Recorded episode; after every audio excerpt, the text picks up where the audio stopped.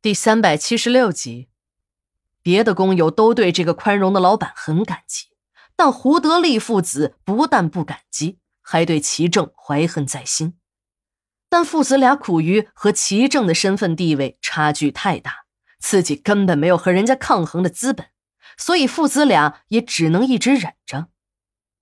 这机会终于被父子俩给等来了。国军战败时，齐正错误的估计了形势，以为自己手里没什么血债，一家几代人都对矿工们不错，还以为自己不会有什么事儿，便没有听信朋友的劝告，随国军逃往台湾。也正是齐正这个不明智的选择，让他们一家人倒了大霉。新中国政府刚刚成立时，由于齐正在老百姓中的口碑很好，政府不但没有为难他们家。还把齐正安排在老爷庙矿务局担任领导工作，这让齐正很高兴。他还以为自己留下的决定是正确的。正当齐正信心百倍的想再干一番事业时，一封举报信摆在了军委会领导的案头。这封信中列举了资本家齐正的种种罪行，说他曾经勾结日本人，奴役劳工不说，还把所有的矿石都运到了日本。这个对圣战有功的汉奸，还曾经得到过日本天皇的嘉奖。信中还说，这个齐正在日本人战败后，又投靠了国军，还被老蒋授予过中将军衔。他之所以没有走，是受了国军反动派的指使，在这里继续进行特务活动。军委会的领导最初也怀疑过这封信的真实程度，在他的印象中，这位齐正先生是一个非常值得尊敬的人。他不但主动的交出了矿井，愿意接受社会主义改造，还积极主动的参加矿山的建设。齐正虽然没有系统的学过采矿的知识，可几代人的经验已经让他成了土专家。他把这些经验都无私的奉献了出来。正是有了他的努力，矿区才会这么快的恢复了生产。现在只凭一封举报信就调查这样一个任劳任怨的人，怎么想怎么感觉不合适。军委会的领导最后决定，先找举报人谈一谈，把里面的举报内容核实一下。如果不属实，或事情没有这么严重，便把事情大事化小，小事化无最好了。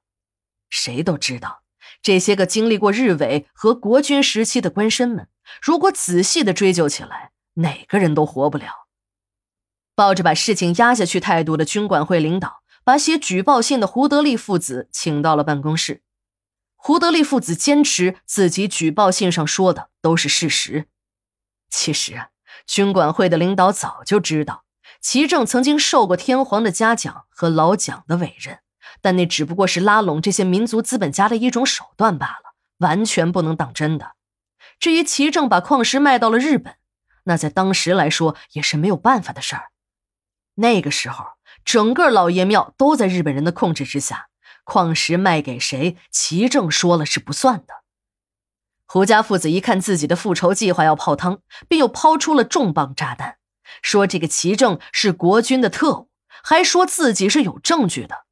胡德利说，有一次自己的肚子饿了，正想到齐正家的厨房里去找点吃的，吃的没有找到，却意外的听到了齐正和几个陌生人说话。